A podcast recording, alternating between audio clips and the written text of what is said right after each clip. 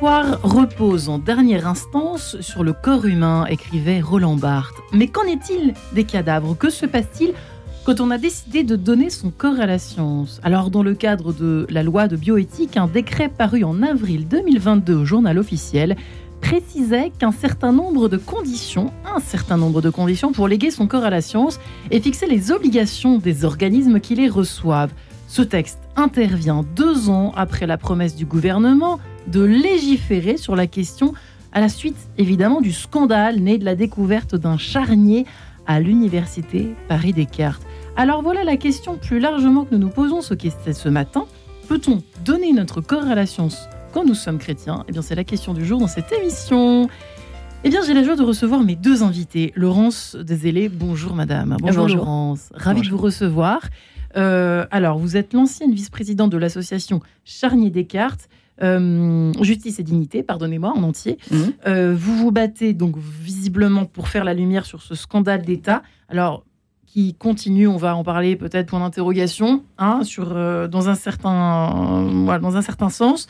donc sur ce scandale d'État du centre du don des corps de Paris Descartes, pour nos auditeurs qui ne connaîtraient pas encore. Et donc vous racontez votre combat, on peut l'appeler comme ça, dans cet ouvrage, votre histoire, l'histoire de votre maman Mon histoire, et la vôtre, qui témoignage. Est, qui est liée effectivement dans l'ouvrage.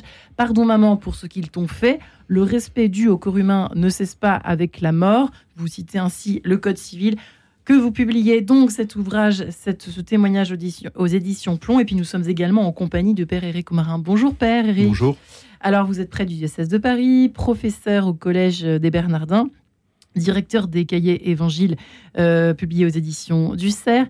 Euh, alors, c'est pour ça qu'on avait besoin de vous aussi, Père, parce qu'on a envie de savoir. C'est vrai qu'on se pose rarement cette question euh, quand on est chrétien. D'abord, est-ce qu'on a le droit ou pas? Bon, ça, on va en parler évidemment. Mais c'est vrai que on parle aussi aujourd'hui, et je m'adresse d'abord peut-être à vous, Laurence, on parle aujourd'hui beaucoup de respect, de respect du corps. Euh, on parle énormément, euh, voilà, euh, alors surtout après tout ce qui a tout, etc., les révélations dans l'Église, hors l'Église, sur tous ces, scandales qui touchent en fait le corps, mais le corps vivant. Et là, c'est vrai que dans votre livre, c'est presque très, très, c'est bouleversant, c'est très surprenant de, de penser qu'on parle d'un corps mort, quoi, d'un le corps humain qui n'est plus en vie. Donc on se dit, à la limite, on se dit, à quoi bon? Enfin, est-ce que c'est si grave que ça? Mmh. Et quand on lit votre livre, on se rend compte de la gravité de, du non-respect du corps décédé, au fond, Laurence. Exactement. Pardonnez mon étonnement, mais c'est vrai que moi, j'ai été étonnée au début, puis finalement, je me suis dit, quelle horreur, quoi, en fait. Oui, surtout quand ça vous touche de près, que ça touche un, parent que vous avez aimé, et dont le corps, de toute façon, a porté une âme. Donc, il me semble que bah, le corps est quelque part sain, comme l'âme peut être saine. Donc, ça fait très mal de voir qu'on a fait du mal à ce corps. D'autant plus que c'était une bonne intention au départ, en plus de la part de votre maman. Ah oui. Rappelons que c'était en 2015. Elle demande euh, de faire don de son corps à la science une fois qu'elle serait, qu'elle que voilà, une fois décédée. Mm. Et, et, puis, ben, c'est pas du tout, ça s'est pas du tout passé comme euh, elle en rêvait, j'imagine. Elle en a rêvé. Hein. Ça, c'est certain que ça s'est pas passé du tout comme ça. Euh, déjà, je pense qu'elle a été bah, trahie. Bon, ça, c'est une évidence, mais on ne lui a pas vraiment dit à quoi allait servir ou ne pas servir son corps. Euh, on a découvert, avec la découverte de ce charnier, que les corps n'étaient pas respectés parce qu'ils n'étaient pas conservés euh, de façon correcte, avec des chambres froides qui ne réfrigéraient pas, mmh. des corps qui étaient rongés par des rats qui rentraient et qui, se servaient dans et les, vers Des vers, parce qu'il y avait des mouches qui rentraient et qui pondaient, bien sûr. Des corps systématiquement démembrés dès qu'ils arrivaient, euh, parce qu'il y avait un trafic de membres et de, de têtes, notamment. Donc de la revente. Ça coûte cher, vous dites, les têtes dans votre livre. Ça, coûte cher. Ça coûte cher, oui, oui, ça coûte cher, ça se monnaie très cher. Donc euh, voilà, elle fait un don, c'est quelque chose d'altruiste, elle pense à son prochain, c'est un don, et de ce don, on va en faire une source de revenus, sous le manteau. Sous le manteau. double trahison. Voilà. Et puis elle voulait servir, elle voulait servir les étudiants en médecine, elle voulait servir la science pour la recherche. la recherche pour rendre un petit peu la monnaie de la pièce, puisqu'elle elle a été malade, elle a, elle a eu des traitements dont elle a pu bénéficier grâce à la recherche. Donc elle s'est dit, ben, moi je vais faire la même chose, je vais être utile par-delà la mort. Sauf que là, ben, elle est trahie. Et on découvre ça, nous, euh, des années après, en, 2019. Ouais, la fameuse, euh, fameuse grande découverte. Alors, Père Éric Morin, pour commencer, est-ce que, d'abord, quand on est chrétien, est-ce que voilà, c'est recommandé ou pas de donner euh, notre corps à la science? Qu'est-ce que ça signifie quand on est chrétien, ça? Alors, euh, vous dites recommander. Tout à l'heure, vous parliez de peut-on. Alors, peut-on? Oui, on peut. Doit-on? Non, puisque c'est un don. Ça ne peut pas être obligé. Voilà. Donc, chacun fait ce qu'il veut. J'entends avec beaucoup d'émotion votre témoignage, madame, et, y compris celui de votre maman qui dit ben voilà, j'ai bénéficié du savoir-faire des médecins et, je veux pouvoir euh, humblement euh, faire quelque chose. Et puis, puis la trahison qui, vient derrière, bien sûr, euh, avec beaucoup de scandales. Ouais. Et, et, donc oui, on peut. On peut, c'est un don, donc ça doit être libre. Donc celui qui reçoit le don, il est doublement obligé de, de, respecter le, le, don, à la fois dans son intentionnalité et, en même temps dans la matérialité des choses. Euh, voilà. Et, là, bah, un, le corps n'est pas respecté, deux, l'intention n'est pas respectée, la liberté n'est pas respectée. Mais en soi, est-ce que c'est une question que les fidèles posent ou oui, pas? alors, Les familles, les personnes qui en sont en fin de vie euh Alors, pas, pas, forcément directement sur la question du don du corps à la médecine, mais de manière plus large, la question de l'incinération ou pas. Euh, est-ce qu'on peut Qu'est-ce quel sens ça? A Est-ce qu'on pourra quand même euh, euh, Derrière ça, en tout cas pour les familles que, que, nous voyons, donc ça n'a nullement une valeur statistique, c'est la question de la célébration. Voilà. Dans pratiquement les derniers mots d'une célébration d'obsèques de funérailles chrétiennes, on termine en disant Je bénis votre corps, au nom du Père, du Fils et de l'Esprit, temple de l'Esprit. C'est pratiquement hmm. un des derniers mots que nous disons, pratiquement l'expression que vous avez utilisée, madame. Temple de l'esprit. Temple de l'esprit. Bah, rien. Hein. Et, bah, c'est pas rien. Alors on pourra e-, expliciter un tout petit peu qu'est-ce que ça veut dire. Mais du coup, le sens d'une célébration chrétienne, c'est de pouvoir honorer euh, ce temple, pas plus, pas moins. Euh, la liturgie euh, on peut après avoir fait cette liturgie enterrer quelqu'un, on peut pratiquer l'incinération, alors que maintenant la, loi est assez précise, il faut pouvoir dire ce que l'on fait de l'urne. Euh, on ne fait pas ce qu'on veut avec l'urne funéraire. Heureusement, j'ai vu des choses assez euh, horribles il y, a quelques, il y a quelques 20 ans maintenant. Euh, maintenant, la loi oblige à dire les choses et à faire des choses assez précises. La seule chose qu'on ne fait pas, c'est de faire une célébration autour de l'urne funéraire. C'est plus le corps. Mmh. Voilà, c'est on, l'a répondu ensemble et c'est plus le corps. Donc on vient honorer ce temple euh, et, du coup les gens posent des questions autour de, tout ça. Et puis après il y a en filigrane, mais on va, on va sûrement en parler là dans l'heure qui, est devant nous. C'est bah, qu'est-ce qui se passe derrière quoi? On, dit, on, dit, on, dit, on dit dans notre credo euh, que nous professons tous les dimanches, en tout cas dans une de ces versions, le symbole des apôtres, je crois, dans la résurrection de la chair. Ouais, la résurrection des corps alors, est-ce que c'est la même chose? Non, je sais pas. Ben, voilà, alors je, moi, je, je travaille mon, métier de, prof au Bernardin, c'est sur Saint-Paul, euh, en premier. Et je pense que euh, Saint Paul fait la distinction entre la chair et le corps. Nous sommes des êtres de chair. Ouais. Voilà. Il n'y a, pas d'existence humaine en dehors de l'expérience charnelle. Et nous devenons corps. C'est-à-dire que le corps relève de la présence, relève du don, relève de la liberté. Euh, le corps est, la cristallisation d'une histoire. Il est habité, quoi. C'est ça, ça que vous dire. Alors, il y a, c'est le corps qui est vivant. Du coup, il est habité. Voilà. Et du coup, la chair, euh, euh, la chair, ben, oui, si, on la respecte, on ne touche pas à la chair de l'autre, on ne met pas la main sur l'autre, etc. Le corps, on le, on, le, on le respecte d'une autre manière parce qu'il est justement l'habitation, une habitation euh, et, et le corps d'un défunt, on pourrait dire, bah, euh, plus rien n'habite, donc euh, le temple est abandonné, et donc voilà, on pourrait dire ça. On pourrait dire ça. Et en fait, on dit pas ça parce que parce que c'est le lieu où s'est vécu quelque chose. Ça reste encore un lieu où il s'est vécu quelque chose. Ça vous parle, Laurence Ah bah, complètement. Je ne sais pas quel est votre rapport à la foi ou à la spiritualité. Euh, ah, moi, je suis croyante. D'accord. Je suis croyante. Ma maman l'était aussi. Ouais. D'où ma surprise. D'autant plus effrayant, du coup. Euh, oui, bah, oui. Oui, bah, alors déjà, j'étais très, excusez-moi, j'étais très étonnée quand elle m'a fait part de son choix avant de mourir, de donner son corps à la science, parce que moi je pensais que quand on était catholique, bah moi je pensais aussi, hein, on, ne donnait pas, mm. ou en tout cas on se faisait pas incinérer, etc. Mm. Donc je lui ai bien posé la question, t'es sûr? Il m'a dit oui, c'est mon choix.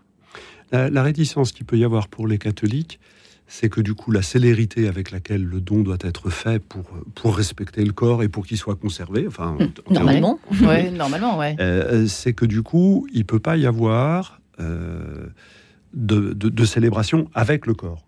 Hein, je pense que, dire qu'on on peut se rassembler, on peut prier, on peut faire les intentions de prière, mais, mais du coup, le geste par lequel on va encenser le corps, c'est-à-dire on va mettre de l'encens, mais de façon moi, incarnée, quoi, concrète. Mais je, dis toujours, euh, quand je célèbre euh, ce geste-là, je dis toujours, maintenant on va encenser votre défunt. Alors moi je prends l'encens, puis vous, vous prenez la parole et, vous dites les choses. Alors, on peut faire cet encensement par la parole, mais du coup, avec l'encens... Il, manque euh, il, manque quelque chose. Alors, il manque ou, pas, parce que, parce que l'estime que l'on peut avoir de, de, la générosité, de l'altruisme, reste, demeure. C'est encore... Ça, vous l'avez compris, Laurent, pour votre maman. Et ça, c'est encore du corps. C'est encore de l'ordre du corps. Euh, alors, ça se vit dans l'absence, mais... Mm. Mm-hmm. Alors, moi, je connais au moins une famille qui a pu faire une cérémonie avant que le corps ne parte. D'accord. Donc dans les 24-48 heures, ils ont réussi. Ça, c'est possible. Oui, ils ont réussi à avoir un prêtre qui a béni le corps, etc. Et le corps est parti en cercueil. Ce ne fut pas le cas de votre maman. Bah, non. Elle s'est partie tout de suite. Le lendemain, elle est décédée un dimanche. Donc le, centre du don est fermé le dimanche. Elle a passé une nuit en chambre froide et le lundi matin, ils sont venus la chercher. Alors comment, excusez-moi de vous faire re-raconter une énième fois, mais comment s'est produit cette découverte? Comment avez-vous découvert ça, cette histoire en 2010 Plusieurs années, le charnier. Mmh, comment ça s'est passé pour vous? C'était juste par la, presse, par, la, presse. Une notification sur mon téléphone portable. J'étais en train de cuisiner, et voilà, je vois qu'il y a quelque chose d'important qui vient de tomber dans les infos. J'ouvre mon téléphone et, là, je découvre euh, un article de l'Express, très, très éloquent, avec des mots très crus. Ouais. Et je lis plusieurs fois parce que je comprends, mon cerveau bloque, je comprends pas ce que je lis. Je me dis non, non, attends, c'est pas possible, c'est pas possible. Et je lis, je lis, je lis, et je me dis mais si, si, c'est possible. Et les dates correspondent, donc elle est mmh. forcément dedans. Oui, parce que c'est ça que j'allais vous demander. Comment vous pouvez le savoir dans ces, tous ces. Bah oui, elle est date. Donc elle, est, elle était forcément dedans. ouais. Et là, vous découvrez effectivement, alors vous racontez ces étudiants qui euh, qui joue euh, avec des organes. Euh. Alors, bon, ça, ça c'est pas. C'est pas vous qui le racontez, c'est l'expo vous avez repris peut-être aussi. C'est pas les étudiants. Les étudiants dans l'histoire, c'est presque les plus respectueux. C'est l'encadrement, c'est les, les, préparateurs de corps, qui sont des employés du centre du don. C'est eux qui ont, qui ont failli. Au cinquième étage. Au cinquième étage, mais qui étaient normalement supervisés et qu'on a laissé faire. Ouais. Voilà, c'est tout ça qui est, qui est grave c'est que bah, effectivement, euh, il y en avait qui étaient bon, dans le tas qui étaient alcooliques, euh, il y en avait qui étaient certainement un peu un peu fous, euh, et comment ne pas l'être dans des telles conditions de travail d'ailleurs. Ouais. Ce que j'explique aussi dans mon livre, hein, c'est que ça rend dingue hein, cette, cette ambiance quand même. L'odeur, vous dites, le... plein de choses en fait. Hein. Ouais, ouais, très particulière. C'est ça, pas de formation. Donc ce sont vos pères qui vous forment. Et pourtant le premier centre d'Europe. Ben oui. Disait-on, en tout cas à l'époque? oui, soi-disant le, le, temple de l'anatomie. Le temple de l'anatomie. Hum. Bah voilà. Bah voilà. Voilà ce qui s'y passait. Ouais. Pendant des années, pendant au moins 30 ans. Voilà ce qui s'y passait. Et plusieurs médecins ont témoigné auprès de moi, m'ont dit Mais oui, mais on savait que c'était comme ça, mais ça a toujours été comme ça. C'est vrai que, alors pour tout vous dire, en préparant l'émission, euh, en consultant certains médecins d'un certain âge, ils disaient Mais non, mais c'est comme ça depuis des, pas, des siècles, mais enfin en tout cas des décennies. Ah oui, ça a toujours été, oui. Et on ne dit rien parce que déjà il y a une omerta. On n'a pas trop intérêt à dire quelque chose parce que Sinon, votre carrière de médecin, elle s'arrête là. Hein. Si vous voulez mettre un peu le bazar, c'est pas possible. Et puis, si vous n'êtes pas capable d'endurer ce que vous voyez, ben, vous avez rien à faire là, en fait. Ouais. Alors vous dites que c'est effectivement, vous disiez tout à l'heure que ça avait un coût, tout ça. C'est évidemment les industriels en profitent, c'est-à-dire qu'il y a certains corps qui passent euh, carrément euh, sous, le, sous le manteau, quoi. C'est un peu ça qu'on peut dire, hein, quasiment. Bah, en tout cas, il y a des corps qui partent dans des coffres de voitures. 400 euh, euros le membre, je crois, et 900 le corps entier, c'est ça? Oui, j'ai plus les chiffres hein, parce que je, depuis que mon livre est paru, j'essaye de décrocher un petit peu quand même. Ah, pardonnez-moi, là. Non, non, il n'y a pas de souci, mais j'essaye de retrouver une vie un petit peu normale. Euh, mais oui, oui, effectivement, tout est, tout est chiffré. Euh, et il y avait des, tarifs. Hein. Il y avait des tarifs, mais qui avaient été votés par la fac en plus. Hein. Pour certaines, euh, certaines pratiques, c'était voté. Donc c'était quelque part légal. Mais à côté de ça, il y avait un marché noir. Ça, c'est autre chose. Comment ce marché noir a été découvert également en 2019, donc? A été euh, signalé, oui, et moi on me l'a confirmé quand j'ai écrit mon livre avec les gens que j'ai rencontrés. Parce que en fait, pour nos auditeurs euh, et même pour moi-même, c'est-à-dire qu'en fait, les organes morts euh, même, enfin, ils sont quand même intéressants. Euh, Pas forcément les organes. Hein. Les organes, corps, si non, vous pensez à de la transplantation, c'est fini. Une fois que vous êtes mort, les organes, ne servent plus à rien. Ouais, bien d'accord. fini. Et encore, on dit d'une telle valeur, c'est ça que moi Alors là, c'est des morceaux de corps. Ouais. Donc, ou des corps entiers. Alors, on ne sait pas où ils partaient. Mais il y en a qui, ont, qui sont partis dans des coffres de voiture le samedi matin quand la fac était fermée. Donc, Ouais. Ce qui montre que c'était pas tout à fait légal. On ne sait pas où ces corps allaient. Et il y avait des corps qui revenaient dans la semaine, dans les chambres froides. Voilà, il y a un préparateur de, de corps qui m'a dit, moi je voyais que ça avait bougé dans les chambres froides au cours du week-end, des corps avaient disparu, puis hop, réapparaissaient dans la semaine, donc je l'ai signalé, mais il s'est rien passé. Donc ça veut dire que c'est des, des choses clandestines, quoi. Voilà, qui se c'est ça. Ouais. Que vous pouvez nommer ou pas? Vous savez pas Vous avez Je sais pas à quoi peu ça servait. Peut-être Ouais. des dissections clandestines. euh, pff, après, on, on peut tout imaginer parce que on découvre que l'horreur est tellement euh, est tellement inimaginable et il y a des choses tellement affreux- affreuses qui se passent. Ouais. Euh, on m'a parlé de messe noire, on m'a Ouais. parlé de choses comme ça. Bon, je n'ai pas de preuves là-dessus, bien Ouais. sûr, mais on m'en a parlé. Oui. Et ça, vous endormez pas la nuit, c'est ce que vous expliquez. J'essaye de redormir, mais c'est- oui, c'est C'est compliqué. difficile. Ça va mieux, mais c'est compliqué. Morin, c'est quand même fou le, le- le rapport que nous entretenons, euh, bien, alors à, nos, à notre corps, certes, mais à nos proches. Et puis quand on apprend quelque chose de cet ordre-là, ça nous, bouleverse à ce point-là. Ça, veut dire quelque chose. Ça veut dire quelque chose sur ce que le corps habité dont vous parliez tout à l'heure. C'est euh, le corps de, la maman euh, de, Laurence qui a été. C'est la maman de Laurence qui a été. euh, et pourtant, elle était décédée, qui a été touchée, qui a été maltraitée et trahie au fond.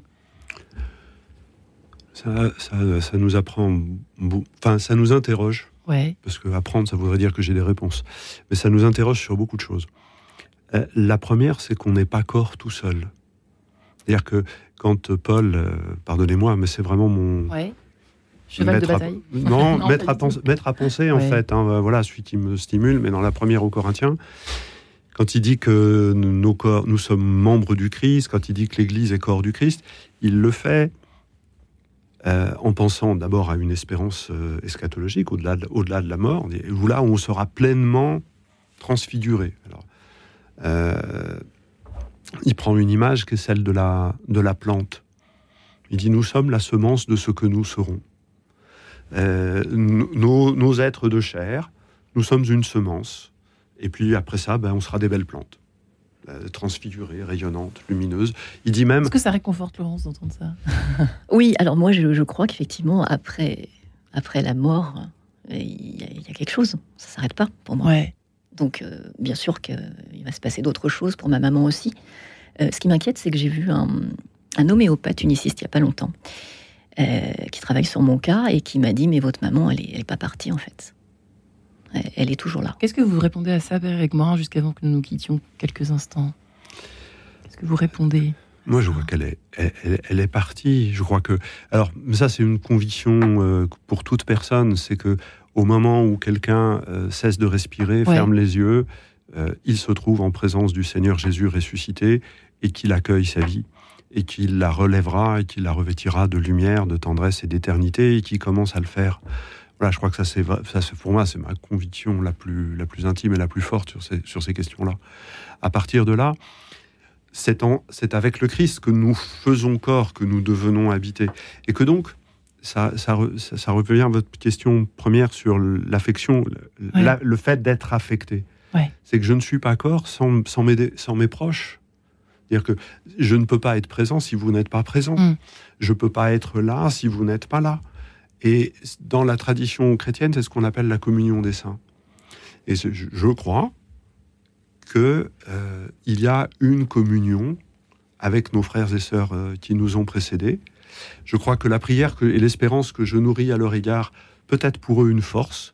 Je crois que leur force peut être pour nous une consolation. Et ça, ça va au-delà de la simple question matérielle de l'état de leur cadavre. Et ça, je crois que ça me Ouais. paraît important de le dire. Euh, juste une chose, euh, un chiffre. On est 8 milliards d'humains. Ouais.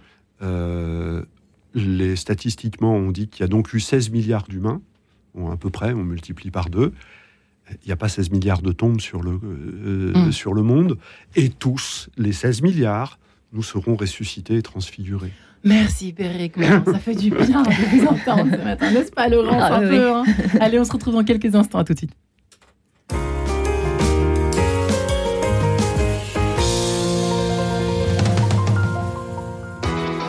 C'est Louis-Marie Picard. En août prochain, le cœur de l'Église battra à Lisbonne à l'occasion des 37e Journées mondiales de la jeunesse. Et chaque semaine, avec Camille Meyer, nous vous guidons pas à pas vers cet événement planétaire avec des archives, des infos, de la musique, de la bonne humeur et un témoin spécial.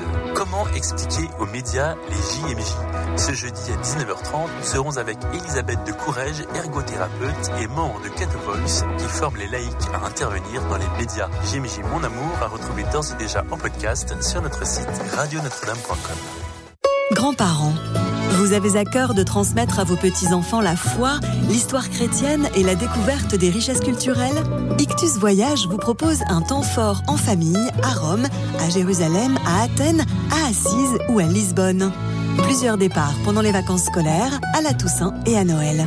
Contactez Ictus Voyage au 01 41 12 04 80 ou www.ictusvoyage.com.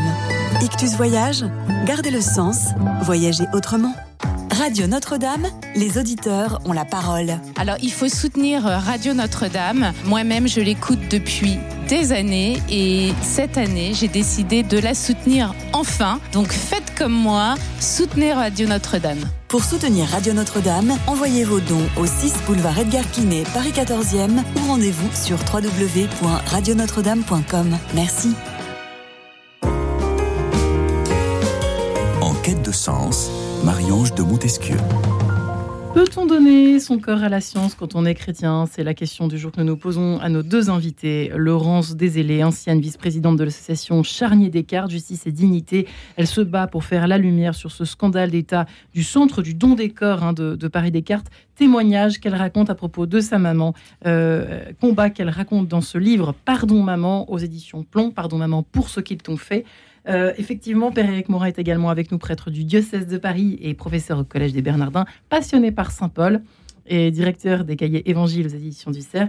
Effectivement, euh, juste à l'instant, pardonnez-moi, Laurence, de reprendre vos, mots, hein, vos propres mots à l'instant. J'espère qu'elle a trouvé la paix, Père-Éric Morin, euh, en parlant de sa maman. Qu'est-ce que vous pouvez lui répondre, en fait, à ça? Bah, répondre, hélas, rien.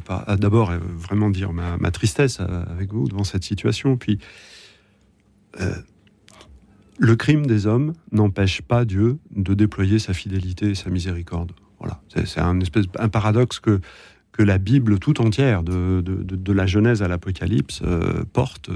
Le livre d'Isaïe est extrêmement fort à ce sujet-là. Euh, Dieu a un projet, Dieu a une volonté, Dieu veut être fidèle à toutes les promesses qu'il a pu prononcer, et l'espérance de la résurrection fait que la vie devient elle-même une promesse de vie éternelle, et aucun crime ne vient faire obstacle à ça. Ça a fait prendre des tours et des détours. Ça vient complexifier les choses. Ça nous rend difficile à nous de croire que Dieu va pouvoir le faire, mais ça n'empêche pas Dieu de le faire. Ouais. Et que la vie, par la résurrection de Jésus, est devenue pour moi une promesse de vie éternelle, et Dieu tient parole là-dessus. Mm. Et, et, que aucune de ces personnes dans ce charnier, mais, il y a tant d'autres charniers dans notre monde contemporain, les tranchées en Ukraine ou les tranchées de la guerre de 14 ou, ou, ou ouais. d'autres ailleurs en dehors de l'Europe. Mm. Il y a tant d'autres charniers et, et ces personnes-là sont accueillies avec tendresse par le Père. Ouais. Les criminels, un peu moins peut-être, mais Dieu fait justice et faire justice, c'est aussi convertir les criminels. Mm. Ça, c'est oui, ça c'est quelque chose qui est important, c'est que bon, j'essaye de croire en la justice de mon pays, avec quelques doutes sur la possibilité de, de punir à, juste, à la juste échelle les criminels qui se sont amusés avec les corps, qui ont fait les, les pires horreurs. Mais par contre, je me dis, mais c'est pas grave. Enfin, enfin si c'est grave, mais si c'est pas fait dans ce monde, ça sera probablement fait ailleurs. Et ces gens-là paieront quelque part pour ce qu'ils ont fait. Ouais.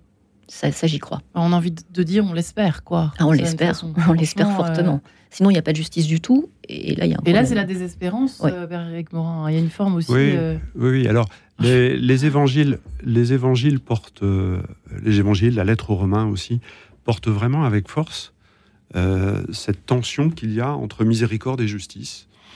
Et, et, Jésus ne cesse de dire que, euh, paradoxalement, les deux vont ensemble. C'est-à-dire qu'il n'y a pas possibilité de faire miséricorde à quiconque sans faire justice à quiconque. et que les criminels seront nommés comme tels, que ça fera du bien aux victimes, et que les, les criminels, dans l'acte de justice euh, qui leur sera euh, dé, eux aussi auront un chemin de conversion et de miséricorde. Je crois que vraiment les, les, évangiles et les lettres euh, du Nouveau Testament nous aident à méditer ensemble ces deux choses qu'on pose a, priori de manière, non pas contradictoire, mais au moins en tension. Et en tout cas, il faut porter l'attention entre les deux. Et ce sont donc des criminels on parle de criminels, ceux qui ont, par bah, exemple, porté atteinte à toutes ces personnes, dont la maman de Laurence. Bah, la loi dit des choses là-dessus, non? Euh, Quelqu'un qui profane une tombe, c'est un criminel, non? Je sais pas. Bah c'est poursuivi. Euh, et d'ailleurs, il y a une instruction qui est en cours. Euh, il y a quatre personnes mises en examen, c'est peu. Euh, vu le nombre de personnes concernées. Mais j'espère encore une fois que la justice va continuer à travailler sérieusement et va, ne va pas se laisser influencer euh, par des gens de pouvoir et va pouvoir mettre en examen ceux qui méritent de l'être. En termes techniques, c'est pas un délit, c'est un crime. Et je crois que oui. Alors, je ne suis pas juriste. Oui, oui. On aurait dû avoir un juriste avec nous. Ce ça aurait été bien, oui, oui. Euh, bah, en tout cas, le respect du corps humain ne cesse pas avec la mort. Ça veut quand même dire ce que ça veut dire. Après, on ne sait pas. Oui, ça ne dit pas si c'est forcément un crime. Mais, ah, mais... je, crois que c'est du pénal, puisqu'il y a un an de prison et 15 000 euros d'amende de prévu. Hein. c'est ça. Atteinte à l'intégrité d'un cadavre. C'est pour ça qu'on a porté plainte, en fait. Bien sûr. Mm. Mais c'est trop. Enfin, les peines sont beaucoup trop légères euh, au vu de ce qui a été fait comme euh, monstruosité.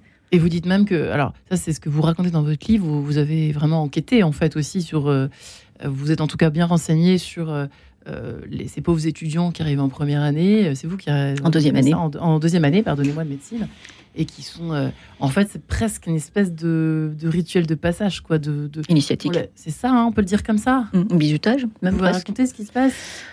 Bah, enfin, moi, de ce que m'ont raconté certains étudiants, oui, bah, vous arrivez. Il y a une étudiante en particulier qui me racontait qu'elle était en salle de dissection. Alors déjà, ça sentait pas bon. Il paraît que ça sent affreusement mauvais. Ça sentait mauvais, mais vu l'état des corps, ça m'étonne pas. Et ils étaient tête bêche? Alors ils étaient, ouais, et pas, recouverts, alors que normalement ils doivent être recouverts. C'est la décence. Hein. Donc là, ils n'étaient pas recouverts. Et à un moment donné, ils étaient en train de disséquer sur un corps. Et il y a des préparateurs de corps qui sont arrivés parce qu'il leur fallait une tête. Et devant les étudiants, ils ont découpé la tête d'un cadavre. Voilà. Comme ça, quoi. Tranquillement, Tranquillement à la hache. Enfin, on ne sait pas comment, mais on ne veut pas trop savoir. non, mais elle m'a dit on était tous très choqués. Ah, oui, mais il y a une volonté de choquer d'ailleurs en faisant ça, peut-être aussi. Je sais pas, je pense que c'était devenu la norme pour eux. certains, pour moi, ne voient même pas où est le mal dans ce qu'ils ont fait. Je pense que c'était normal. Qu'est-ce que ça dit de notre société, Père Éric Morin? Je fais presque appel au, je sais pas, au philosophe peut-être que vous mhm. êtes aussi. Mais le, fait de, si peu respecter les corps, et, de peu d'avoir autant de difficultés à, revenir à, considérer ce qu'on disait au début temple de l'esprit. C'est un manque d'espérance. Alors c'est un manque de, on peut dire d'amour fraternel, etc. Bien évidemment, mais, mais de manière sous-jacente, c'est plutôt à mon avis la question de l'espérance qu'il faut interroger. Euh, si, une famille se rassemble autour euh, du cercueil, quels que soient les gestes qu'on va poser, c'est qu'on espère quelque chose, on espère garder quelque chose du défunt, euh, même sans, espérance euh, au-delà de la mort. Mais, on espère au moins garder dans le souvenir quelque chose. Et, je trouve ça très beau et, infiniment respectable. Mais si on n'arrive pas à avoir à la mémoire que des gens qui ont donné leur corps à la médecine, euh, eh ben, leur corps, c'est quand même. Le, Bergson, pourquoi je ne dis pas que c'est un Paul, Bergson dit notre corps, c'est pas c'est pas les, une portion de l'univers que nous possédons totalement. Notre corps, c'est une partie de l'univers, c'est la totalité de l'univers que nous possédons partiellement. Et nous faisons cette expérience à partir des quelques kilogrammes euh, qui nous constituent. Hum. Et eh ben ces quelques kilogrammes, ils doivent être respectés tant qu'ils sont encore là. Alors après ça, ils vont devenir poussière, ils vont voilà. Mais tant qu'ils sont encore là, ils doivent être respectés parce qu'ils ont été le lieu de cette expérience-là. Et, si on n'est pas capable de conserver cette espérance-là, de, se dire, il y a quelque chose, il s'est passé quelque chose, euh, ça, ça c'est mon avis, c'est ça qui traverse notre société. je vais vous embêter, euh, chère Laurence, pardon. Euh, je vous en prie, on finira poussière. Oui. Bah en même temps, est-ce que c'est si grave que ça, puisqu'on retournera poussière quand on est chrétien? Non, mais je pose la question là, aux deux chrétiens que vous êtes à ce moment-là, ou deux croyants que vous êtes en tout cas. Oui. Je sais pas. Qu'est-ce que, cette phrase Bah voilà, à ce moment-là, alors. Bah alors là, moi, ça me pose un problème. Alors, ma maman était catholique, moi, je suis juive. D'accord. Et, et j'ai un, un gros problème avec ça, et je lui avais fait part de, mon embêtement, c'est que nous, on doit être enterrés, déjà, pas être euh, crématisés, enterrés dans notre intégralité. Il ne faut pas qu'il en manque un morceau. Or là, avec les dissections, forcément, euh, on sait que tout n'est pas euh, réuni, d'autant qu'il n'y avait pas de traçabilité à Descartes. C'est pour ça que j'ai demandé à Il y avait ce que Descartes. j'avais- de- oui, il n'y avait pas de traçabilité. Mais non.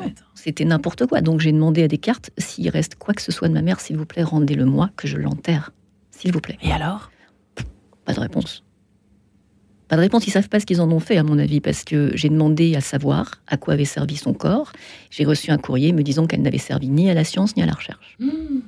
Et à quoi alors? Alors à quoi a-t-elle servi? Et là, on m'a dit secret médical.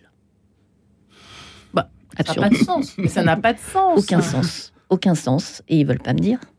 Donc soit ils savent pas parce que pas de traçabilité, soit il s'est passé des choses qu'ils peuvent pas me dire. Voilà. C'est pour ça que je veux savoir. C'est quand même fou qu'il n'y ait pas de traçabilité tout court, quoi. Non, ça, un, un préparateur me l'a bien dit. hein. Il m'a dit. euh, Jamais. C'était écrit pas. au feutre sur les pièces anatomiques, un bras, une tête. Voilà, écrit au feutre. Après plusieurs dissections, euh, des liquides organiques ou des, des liquides, tout simplement, ça s'efface. Donc il m'a dit, ben, on mettait des dates au pif. Alors maintenant, avec ce nouveau euh, décret, apparemment, ce Mm. nouveau décret paru en, en avril, suite à cette affaire, euh, on espère que la traçabilité sera davantage respectée. Alors, je, je précise quand même, hein, là on parle de Paris Descartes, qui n'existe plus d'ailleurs, et le centre est fermé. Mais il y a beaucoup d'autres centres de dons de corps euh, en France, et heureusement, il n'y a pas des Descartes partout. Il y a des endroits où ça se passe C'est ce que bien. vous expliquez d'ailleurs. Mais Et oui, à l'étranger aussi, et il y a, voilà. Bon, mais surtout, en tout cas en France, euh, oui, il y a à boire et à manger. Mais, euh, mais- comme, comme chez nous, quoi. Il y a Ouais. à boire et à manger. Ouais. Mais ici, il y a des centres où ça fonctionne très bien, où il y a du respect, vous où- où, les préparateurs aiment leur métier, parce que ça peut exister. Il y a des gens qui aiment faire ce métier parce qu'ils aiment l'anatomie, tout simplement. Euh, voilà, donc c'est pas des. Ils sont pas Avec tous, respect, euh, quoi, et- voilà, ça avec ils, respect. ils sont pas tous complètement Mais ça en cinglés. dit hein. sur la médecine, du coup. Enfin bref, ça c'est la question que Bah, je vous pose. oui, ça fait peur. oui. un tel irrespect à ce bout de la chaîne, en, en- en me présenter en plus à des étudiants euh, tout, tout, tout frais de deuxième année, excusez-moi, ça leur donne une image de la médecine. Qui sont très jeunes pour la mais plupart. quelle horreur, mais oui, Puis ça peut les choquer Quel peut-être. vie, traumatisme, rien. Bah oui, oui, oui, bien sûr. Faire Eric Morin, tout ça, euh, je sais pas Ah si vous mais avez je voulu suis- faire médecine un jour quand vous étiez jeune, mais Non, j'ai jamais voulu. Mais je, je suis aumônier d'hôpital euh, un peu, et donc Ouais. je, je- je vois le, la générosité euh, des personnes. Voilà, je crois qu'il faut, faut le dire. Euh, y compris d'ailleurs des, des personnes, euh, du personnel administratif aussi. Euh, après, comment tout ça s'organise, comment tout ça fonctionne, on, on voit bien que tout le monde est un peu à bout et, et que le système est à bout.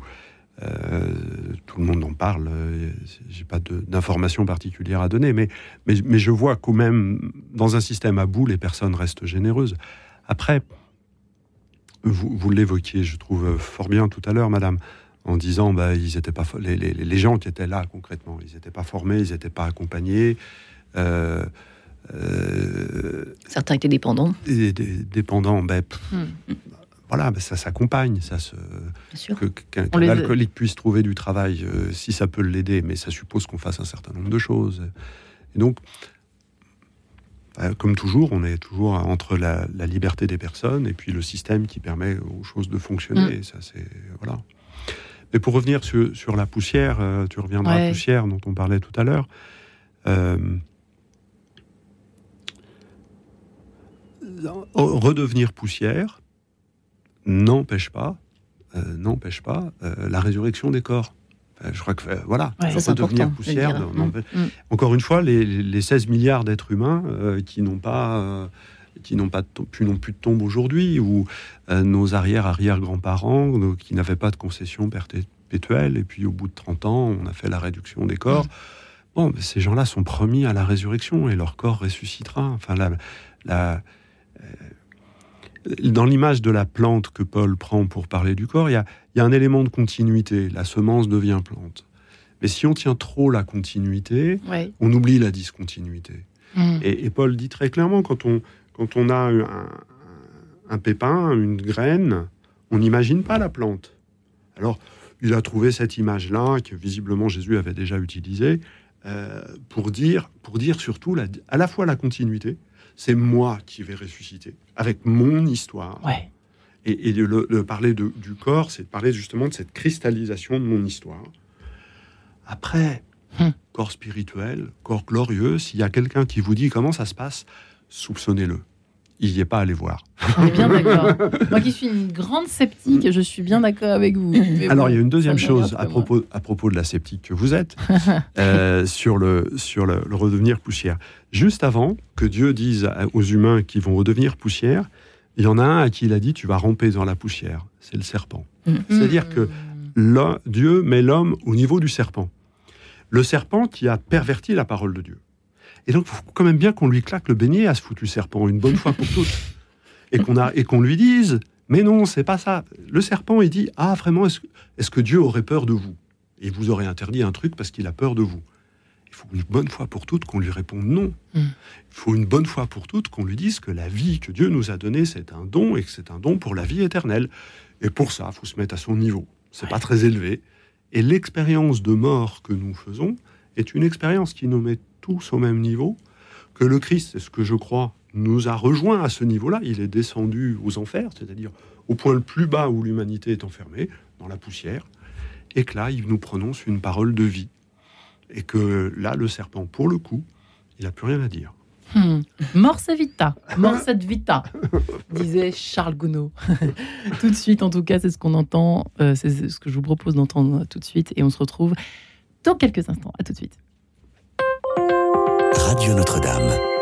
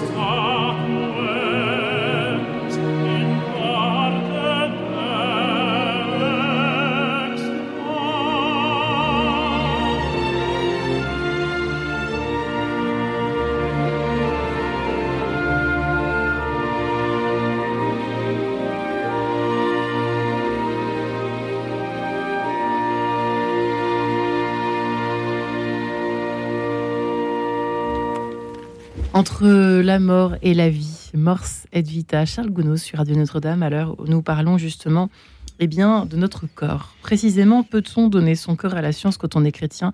Eh bien, nous y réfléchissons, hein, on peut le dire, ce matin, avec le père Éric Morin, qui est prêtre euh, du diocèse de Paris, professeur au Collège des Bernardins, qui dirige les cahiers Évangiles, qui euh, viennent de sortir aux éditions du CERF, et puis Laurent Deselé, qui est ancienne vice-présidente de l'association Charnier Descartes Justice et Dignité, euh, qui raconte son histoire, son combat, finalement, pour faire retrouver à votre maman sa dignité d'une certaine façon, hein, Laurence. pardon maman pour ce qu'ils t'ont fait, le respect dû au corps humain ne cesse pas avec la mort, nous apprend le Code civil si vous nous rejoignez à l'instant. donc c'est quand même du lourd. Hein. Aux éditions Plomb, qu'est-ce que ça vous évoque, effectivement, cette euh, comment peut-on dire, cette espèce de relation, alors vue par Saint Paul, vue par Bergson, vue par le père Éric Morin, ce, rapport au corps, j'ai l'impression que c'est à la fois très léger, ça demande un peu de légèreté, voire de la discontinuité finalement entre bah, la mort, euh, la vie et la mort, et puis ce qui passe, ce qui arrive après, et puis euh, et en même temps, euh, bah, restons dignes jusqu'au bout. Quoi. Y a, y a vous, vous peinez peut-être aujourd'hui encore, Laurence, à trouver cet équilibre peut-être entre les deux. Alors oui, dur pour vous. De, C'est dur, mais je dois dire que hum, les paroles du père qui est avec nous ce matin me font du bien, euh, dans le sens où il a dit que même si les corps ont été maltraités, euh, ils ont force, les âmes ont, forcément trouvé la paix. Ouais. Et j'espère que c'est le cas. Je veux y croire.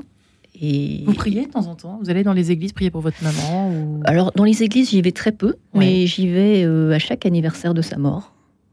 Voilà, euh, je vais mettre un cierge. Ouais. Voilà, et je m'assois et je pleure. Et ça me fait du bien.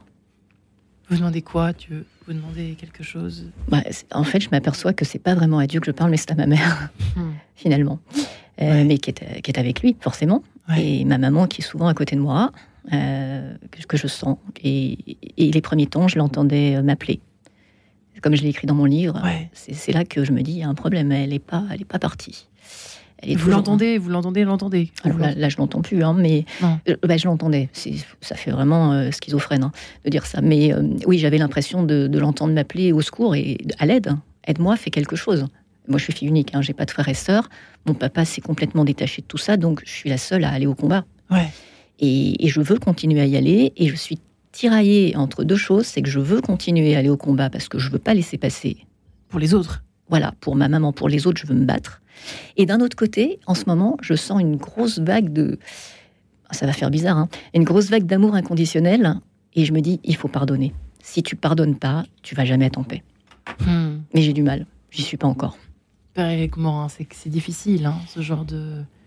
Non, merci de votre témoignage. Ouais. C'est tout ce que je peux euh, rajouter. Enfin, c'est. Euh, oui, ça doit être un. D'abord, le deuil est toujours un combat.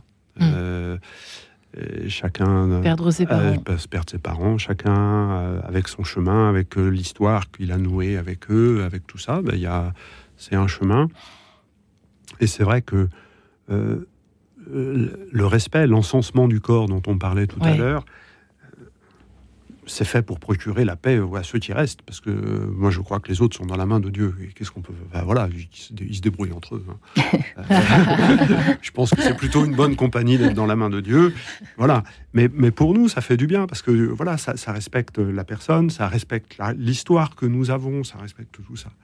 Et le témoignage, c'est un très beau témoignage que vous donnez de, ce chemin qu'on n'a pas facilité puisqu'on n'a pas respecté le corps de votre maman, et pourtant vous pour continuer de le. Vous ne vous arrêtez pas au bord du chemin. Et c'est un beau témoignage. Ah, merci. Ben, j'aimerais vraiment, euh, vraiment arriver à pardonner. Je ne sais pas si j'y arriverai. Je ne sais pas comment je vais être le jour du procès, quand je vais voir toutes ces personnes. Ce sera quand, le jour du procès? Ah ben ça, je ne sais pas. Dieu seul le sait. Et votre combat, c'est quoi aujourd'hui, Laurence, du coup? Qu'est-ce que vous faites concrètement? Pardonnez-moi de vous poser la question. Alors, j'essaye de, de retrouver tous les coupables, de faire en sorte que la juge d'instruction puisse les entendre, et après, je mets ça dans les mains de la justice. C'est à eux de voir s'ils ont failli ou pas et s'il faut condamner ou pas. Mais je pense qu'il y en a un paquet qui doivent être punis quand et les coupables qui sont des professeurs, comment vous faites pour vous, vous enquêter en fait C'est ça vous prenez... Alors, je me suis pas mal euh, adossée à tout ce qui est paru dans la presse. Hein. Et après, évidemment, j'ai rencontré des gens pour écrire mon livre, donc j'ai appris d'autres choses. Et, et Notamment des étudiants euh. Des étudiants, des médecins qui se sont livrés, des préparateurs de corps. Et, du coup, j'ai rencontré la juge d'instruction en décembre dernier. Et je, voilà, je lui ai fait part de pas mal de choses. Je sais qu'elle a avancé. J'attends d'avoir euh, le dossier d'instruction à jour, parce que je ne l'ai pas eu récemment. J'ai cru comprendre qu'elle avait bien avancé. J'attends de voir. Mais c'est vrai que j'aimerais quand même que les coupables soient punis, parce qu'il faut qu'ils réfléchissent à leurs actes qui, puissent se pencher et se dire ben non, finalement, ce que j'ai fait, c'est peut-être pas normal. Hein Ce- C'est vrai que s'ils ont appris aussi, le problème, c'est que j'ai l'impression qu'il y a une sorte d'héritage là-dedans. C'est-à-dire qu'en dès la deuxième année, ils ont toujours vu faire ça, leurs, leurs anciens, leurs maîtres. Euh, ils n'ont pas pris de recul, peut-être aussi. Enfin, c'est pas du tout pour les pardonner, hein. Mhm. Les excuser, ce que je suis en train de dire. C'est juste que si c'est culturel, c'est quand même. euh, là, c'est une, une quadruple affaire, quoi. Ça pose problème. Alors, encore une fois, c'est pas les étudiants que je condamne. hein. Euh, même si, quand moi-même j'étais étudiante, j'entendais pas mal de dérives autour des dissections, de choses vraiment, vraiment glauques. Ouais. Et c'est aussi pour ça que je voulais pas que ma mère donne. Je lui ai dit, mais tu sais, je, je sais qu'il se passe des choses pas très sympas quand même. Elle m'a dit, non, mais non, mais c'était avant, c'est fini ça. Voilà. Moi, je pensais aux étudiants à l'époque. J'étais bien loin de, Hmm. de- de savoir que l'entourage dans les professeurs et dans les, dans les doyens de faculté, euh, dans les ministères, que tout le monde était au courant de cette histoire et que personne ne faisait rien. Maintenant que je sens ça, vous imaginez comme j'étais en colère. Ouais, on peut l'entendre. hein. Grosse colère qui est montée. Je me suis dit, je vais, je vais, je vais les frapper. Mais finalement, vous faites un peu ce que ce que ce qu'évoquait tout à l'heure le père, suggérait le père Morin, c'est-à-dire de faire d'abord essayer de faire justice, vous battre pour faire justice, un père Éric Morin. Hmm. Ça, c'est quand même une bonne chose, d'une certaine façon. C'est- euh, je pense que vous revenez sur le- la question de miséricorde et justice. Il ne peut pas y avoir de miséricorde s'il n'y a, pas y a pas de justice. C'est-à-dire que pour dire à quelqu'un je te pardonne, si la, la réponse qu'il fait c'est de quoi euh, Il y a un la- problème, le- ouais, Le, le pardon est une attitude qui n'est pas une fin en soi. Le pardon est, est finalisé à la, à la réconciliation. Et la réconciliation, c'est quand on est capable de regarder ensemble ce qui s'est passé Ouais. et puis de dire voilà, voilà ce qui s'est passé. hein. Il y a une étape souvent intermédiaire, c'est bah oui, je comprends que vous, que tu, que vous ayez vécu euh, les choses ainsi. Puis après ça, on arrive à, à les dire ensemble. Mm. Et donc, bah oui, quand quelqu'un a fait quelque chose de mal, on lui dit je te pardonne. Et d'ailleurs, souvent, ça peut être le point de départ de dire de quoi? Et puis Mm. bah, on regarde. Ah ben je t'ai fait du mal. Mm. Bon, ok, ben, peut-être ces personnes-là euh, n'avaient pas conscience Ouais. que pensaient que bah, c'était plus rien et ne Mm. pas conscience de ces liens. C'est là où je disais, c'est un signe d'une désespérance qui traverse notre société Ouais. parce que nous ne voyons pas, euh, nous ne nous voyons pas les uns les autres Hmm. comme appelés à, à autre chose. De, de plus en plus de fidèles catholiques, chrétiens, vous euh, euh, demandent l'incinération, selon vous, père Éric Morin, ou pas? Euh, alors ils me les demandent pas à moi parce que Non, je non, ne travaille pas. Non, mais alors, je- sur, ça fait 30 ans que je suis prête. Oui, sur, sur ces 30 années, on voit de plus en plus de familles qui vont pratiquer l'incinération. Après, je l'ai même d'ailleurs pour des, des membres de ma famille, euh, après, les, après le- la célébration religieuse, pardonnez-moi, vont, plutôt que de mettre dans, un- dans une tombe, pratiquer le- Ça vous choque pas l'incinération. Non. Non, Parce qu'il y a des prêtres que ça choque, hein, qui sont venus ici en parler. C'est pour ça qu'il y a y aussi un peu deux écoles dans l'Église là-dessus. Alors, il y a, comme toujours, il y a la théorie et puis il y a la pratique. La théorie, c'est que c'est possible. Les, les- les textes sont pas enthousiastes à l'idée d'eux, Ouais. mais disent que c'est possible. Moi, surtout, depuis que euh, la loi prévoit que l'on respecte l'urne comme telle et qu'on. Normalement, on n'a pas le droit de la garder chez soi, pour dire les choses simplement. On n'a pas le droit de l'enterrer dans son Ouais. jardin. Euh, L'expansion des cendres, on l'a fait dans un lieu prévu. Hmm. Tout ça me semble euh, élémentaire. Et donc, moi, ça ne me choque pas.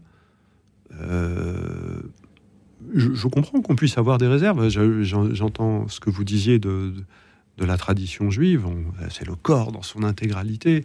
Et, et comme toujours, nous avons beaucoup à apprendre de la tradition juive, et peut-être là encore euh, aussi.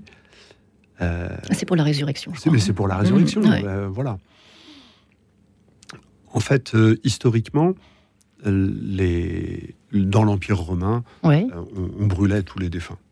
Pratiquement tous étaient, étaient brûlés. Et donc, les, les chrétiens euh, et, et les juifs refusaient ça, justement parce que c'était le témoignage de leur espérance de la résurrection. Voilà. Donc, euh, nous, c'était, une communauté minoritaire au sein d'une majorité qui témoignait de son espérance par le fait même. À partir du moment où la famille ou la volonté du défunt ne fait pas de l'incinération un étendard d'une certaine façon, mais euh, décide de faire comme ça, moi ça ne me gêne pas. Si après ça c'est euh, une manière de dire que il n'y a pas de raison d'espérer quoi que ce soit, ben non, là je suis plus, là, là, non, je marche plus. Ouais.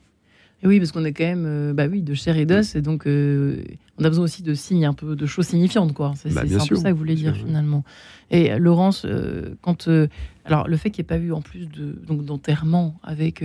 ça a dû. Ça a dû- dès le départ, c'était quand même difficile, j'imagine. Bah oui. Ça aussi. Bah oui, Ça bah aussi. Pour celui qui reste, c'est compliqué. Vous n'avez pas de, de cérémonie, donc vous n'avez pas, Pas non eu de plus- cérémonie, du coup. Bah, Rien eu non. du tout. Non, parce qu'elle le souhaitait pas. J'ai demandé à mon papa est-ce qu'elle voulait quand même quelque chose? Il m'a dit non. Bon, bah, on respecte, hein, donc on fait rien. Euh, Sachant corps- qu'elle était croyante, elle, elle voulait Oui. pas. C'est pour ça que j'ai pas compris. Sur le coup, je me suis dit mais qu'est-ce qui lui arrive?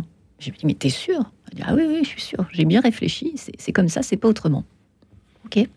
Donc pas de prêtre, rien du tout. Alors Rien. non, par contre, quand elle était en soins palliatifs les derniers temps, euh, et que je suis rentrée précipitamment, moi, de l'étranger, euh, elle commençait à, à être plus ou moins consciente, et je savais qu'il y avait une femme qui passait dans le service. Je pensais que c'était une diacre, mais apparemment non, euh, puisqu'on en a parlé tous les deux avec le Ouais. père. Euh, mais cette femme proposait de donner, en quelque sorte, les derniers sacrements. Donc j'ai dit à ma mère, est-ce que tu veux qu'elle vienne? Elle m'a dit, fais comme tu veux. Alors, encore une fois, j'étais étonnée. Je me dis, mais comment ça fait comme tu veux? Bon, j'ai dit, allez, hop, on la fait venir. Comme ça, au moins, elle va partir propre. Donc, donc cette Bah, dame, elle est peut-être sauvée hein, en faisant ça. bah, je sais pas, mais, mais j'ai senti qu'il fallait le faire. Donc Ouais. euh, voilà, elle a juste pas pu effectivement communier puisqu'elle pouvait plus avaler ni rien. Donc, Ouais. Pas possible. Mais voilà, la dame m'a dit, mais c'est pas grave. Donc euh, bon, moi, j'ai fait les prières avec eux, hein, comme j'ai pu. Ouais. Euh, et puis voilà, je me suis dit, bon, bah, elle va partir dans de bonnes conditions. Je- du coup, je me souviens plus de la question que vous m'avez posée. Non, s'il y a eu quelque chose. Ah oui, c'est ça. Alors du coup, bah, voilà, non, il n'y a rien eu parce qu'après le corps doit partir très vite. Euh, elle le souhaitait pas, donc moi j'ai rien fait.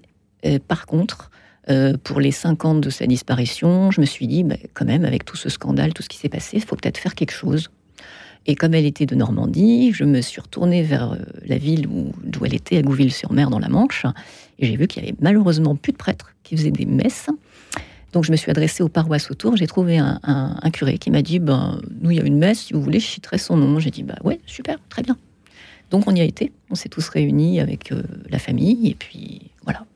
La messe a été dite, comme on dit, pour euh, votre maman. oui, alors c'est pas que pour elle, mais son nom a été, Ouais. A a cité. Donc il y a eu une intention finalement de prière. Ouais. On dit ça. Et ça, c'est quand même, euh, heureusement, le, le minimum vital. quoi. Vous avez eu quand même quelque chose. euh, Bah, je trouve quoi. que pour elle, c'est Et bien. comme on dit qu'un un- un mariage doit être célébré euh, digne, enfin célébré en tout cas un événement marquant, un enterrement est censé aussi les Morin. On est quand même des êtres encore une fois de, de chair et d'os Michel, et d'âme. on, a mais- besoin, on a besoin de se rassembler. Voilà, c'est Oui. ça. Et alors notre, euh, notre, enfin mon expérience, c'est de constater des évolutions assez lentes et profondes. Quand j'étais jeune prêtre, il fallait que le système paroissial puisse préparer des obsèques en 48 heures. C'est-à-dire entre le moment où on était appelé par les pompes funèbres, c'est-à-dire quelques heures après le décès, euh, le décès du défunt, on avait 48 heures pour mettre la machine en route. Aujourd'hui, c'est très fréquent que les obsèques aient lieu une semaine après Ouais. voir, et ça- parce que les gens prennent le temps de se rassembler. Et donc, en fait, la, la question, c'est comment on se rassemble? Retrouvez le podcast de cette émission sur le www.radionotre-dame.com. Et donc merci à mes deux invités, Péric Morin, euh, je rappelle, un prêtre à Paris, professeur au Bernardin, et Laurence Dezellé. Merci infiniment, Laurence. Euh, Pardon, maman, pour ce qu'ils t'ont fait, votre livre aux éditions Plomb. Merci à vous deux. Et merci à Guillaume Nogueret pour avoir réalisé l'émission, Jessica Vianney pour l'avoir préparée.